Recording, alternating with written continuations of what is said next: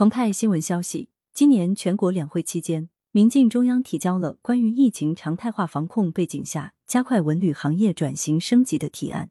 建议文化和旅游行业把握将国外高端文旅消费转化为国内消费内循环的窗口期机遇，积极应对疫情对文旅行业造成的影响，加快文旅场所硬件设施升级改造和软件环境升级、信息数字化升级，完善相关配套制度和措施。针对轻旅游微度假受到青睐的新趋势，民进中央还建议落实带薪休假制度，鼓励有条件的地区大力推行每周二点五天假期错峰消费等制度。对此，全国政协委员、民进天津市委会副主委、天津市教育科学研究院院长金永伟表示，建议机关事业单位可以率先实施带薪休假制度，通过设立岗、错时上下班等方式。保证每周工作时间不减少，对外服务不影响。有条件的企业可以根据企业现状与职工协商推行，通过倒班、调休等措施，保证每周工时不减少。一周工作四天半，是不是听上去很美好？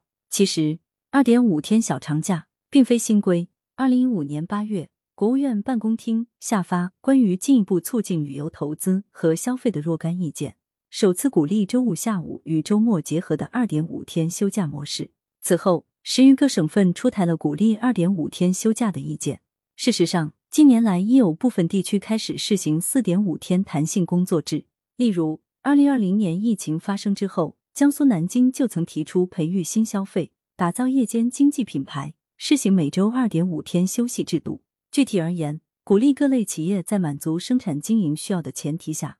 合理安排工作时间，灵活试行每周增加零点五天休息，支持有条件的事业单位适时试行每周二点五天休息制度。为了更好的刺激文旅消费，有的省份还同时安排了消费券或周五下午景区门票半价等配套政策。不难看出，二点五天弹性休息的核心在消费，而不是休息。这一点也是上述民进中央在提案中应对疫情对文旅行业造成影响的出发点。不过，二零二零年八月，人社部在回复全国人大代表的建议中，明确指出，进一步缩短工时标准尚不具备现实基础，不宜在企业中广泛推行。进一步缩短我国的法定工作时间标准，需要以经济发展、科技进步和生产力水平的提高为基础，充分考虑我国社会经济发展水平和企业承受能力。在当前经济形势下，缩短工时会加大企业生产经营压力。带来较高的用人成本和负担，影响经济发展。